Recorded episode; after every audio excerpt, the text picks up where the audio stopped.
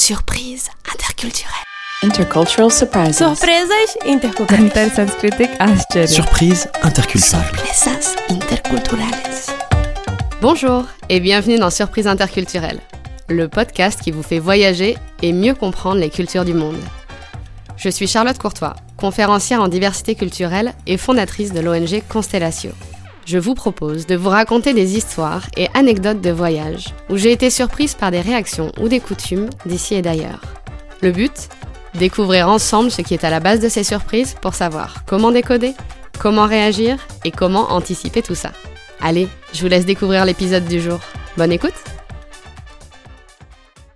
L'anecdote que je vais vous raconter aujourd'hui se passe en Italie, où j'ai été sidérée de découvrir la relation qu'entretiennent les ados avec la cuisine. Je suis partie à Gênes il y a quelques années. Bon, ce qu'il faut savoir sur moi, c'est que j'ai tendance à avoir un karma de voyageuse un peu hmm, discutable, on va dire. Entre la démonétisation en Inde et la révolution libanaise, il se passe magiquement des événements historiques hors du commun qui viennent bien chambouler certains de mes voyages et mes objectifs sur place. Bon bah là, par chance, j'ai échappé de peu au premier pas européen du Covid. Coup de bol. Départ pour l'Italie avec Anarita, une amie et bénévole de mon ONG Constellatio, tout début janvier 2020. Retour tout début février, environ trois semaines avant les premiers cas Covid dans le nord du pays. On partait toutes les deux pour trois semaines sur place à mener le projet Ursino de Constellatio sur la cuisine traditionnelle ligure. Oui, parce que Gênes se trouve en Ligurie, au nord-ouest de l'Italie. Au programme, des ateliers avec des adolescents dans la petite ville de Recco pour qu'ils collectent des recettes dans leur famille et leur communauté. Puis, recherche historique pour découvrir l'origine des plats collectés et de leurs ingrédients. Et enfin, Simon, notre réalisateur chouchou, nous rejoignait pour que les jeunes partagent tout ça en vidéo. Je vous mets le lien vers toutes les capsules vidéo en description de l'épisode. Franchement, prenez le temps de les regarder, elles sont géniales. Et donc l'objectif de ce projet, c'est d'amener les jeunes à se rendre compte par eux-mêmes du fait que tous ces plats qui nous tiennent tant à cœur ont généralement quelque chose qui vient d'ailleurs. Un ingrédient, la recette même, et donc de les amener à comprendre que nos cultures ont toujours été le résultat de rencontres entre les peuples, et qu'il n'existe pas de pureté culturelle, comme je vous l'ai si souvent dit. Alors on me demande souvent comment je faisais sur place, parce que je ne parle pas italien. Il faut dire qu'honnêtement, en parlant couramment français et espagnol, j'arrivais à comprendre pas mal de choses, et Simon pareil. Mais je remercie du fond du cœur Anarita, sans qui ça n'aurait pas été possible. Et puis nous avions une hôte de choc, Maria Luisa, qui était professeure de français dans le collège qui nous accueillait. Un rayon de soleil. Alors imaginez un peu, mener un projet sur la cuisine en Italie. Le rêve. Déjà, la première chose qu'il faut dire, c'est que la petite ville de Recco, où nous menions le projet, a une spécialité incroyable. La focaccia au fromage. Mais ce n'est pas la focaccia qu'on connaît, la sorte de pain. Là, c'est une pâte ultra fine sur laquelle on met du fromage, puis on couvre d'une autre pâte, sel, huile, et le tout est cuit au four à bois. Et c'est... Ah, je peux même pas l'expliquer tellement c'est bon. Allez voir en description de l'épisode la vidéo qu'on a faite chez les grands-parents d'une de nos élèves qui nous ont super généreusement invités chez eux. Ça va être. Mais ça va être. Mais qu'est-ce que ça va être bon?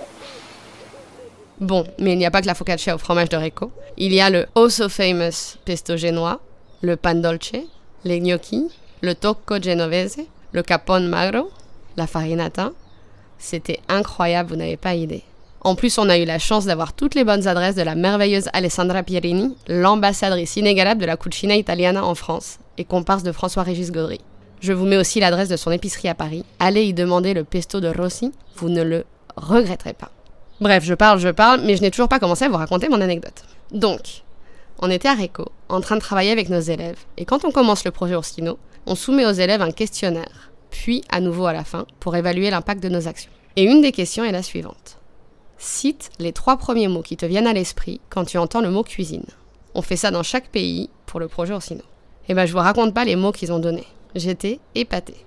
Alors pour introduire le propos, et sans vouloir trop comparer, mais quand même, voilà les mots les plus cités en France par nos élèves. On a eu principalement cuire ou cuisson et manger, puis dans le désordre, ingrédients, repas, cuisiner, ustensiles. On a même eu caler, genre manger pour être calé en gros. Bon, ben en Italie, on a eu une majorité de nourriture, certes, mais aussi avec le même niveau de récurrence, divertissement et bonheur, puis fantaisie, fête, et on a même eu émotion, joie, liberté et exutoire. Exutoire, s'il vous plaît. Alors je ne l'ai pas précisé, mais nos élèves avaient 13 ans quand même. Moi, ce que je lis là-dedans, c'est déjà que l'Italie est incontestablement un pays de cuisine et de gastronomie. Mais au final, nous aussi, non? Mais je trouve aussi que ça montre que les enfants sont impliqués très tôt dans la cuisine. peut-être plus qu'en France. Alors moi, aussi loin que je me souvienne, ma maman a toujours pris le temps de cuisiner avec nous. J'ai des photos de nous en train de cuisiner quand ma mère était enceinte de mon petit frère. Coucou Antoine. Donc j'avais 4 ans et ma sœur 1 an et demi.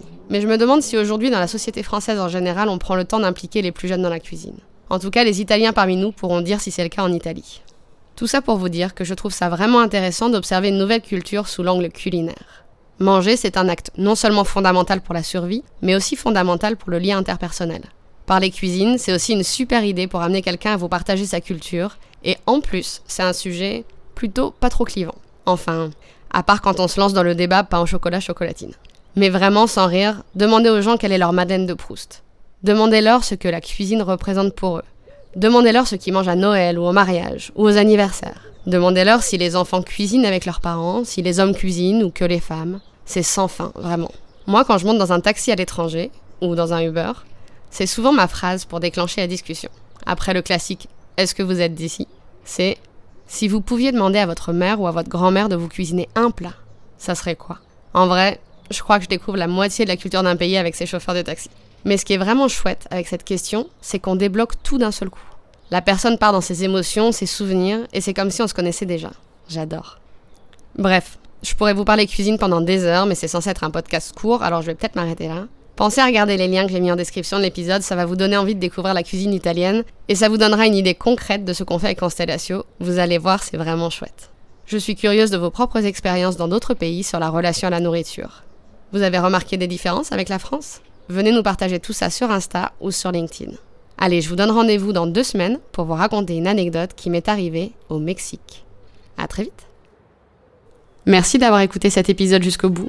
Si vous avez aimé, abonnez-vous et laissez-moi 5 étoiles et un commentaire sur votre plateforme d'écoute préférée. En ce début d'année, je vous invite à soutenir l'ONG Constellatio dont je suis fondatrice, qui éduque les enfants à la paix et au dialogue entre les cultures depuis plus de 12 ans.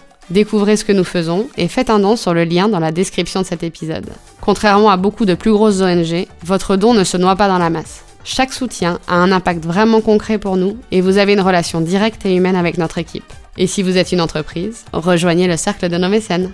Je vous souhaite une belle année 2024, à dans deux semaines pour un nouvel épisode de Surprise interculturelle.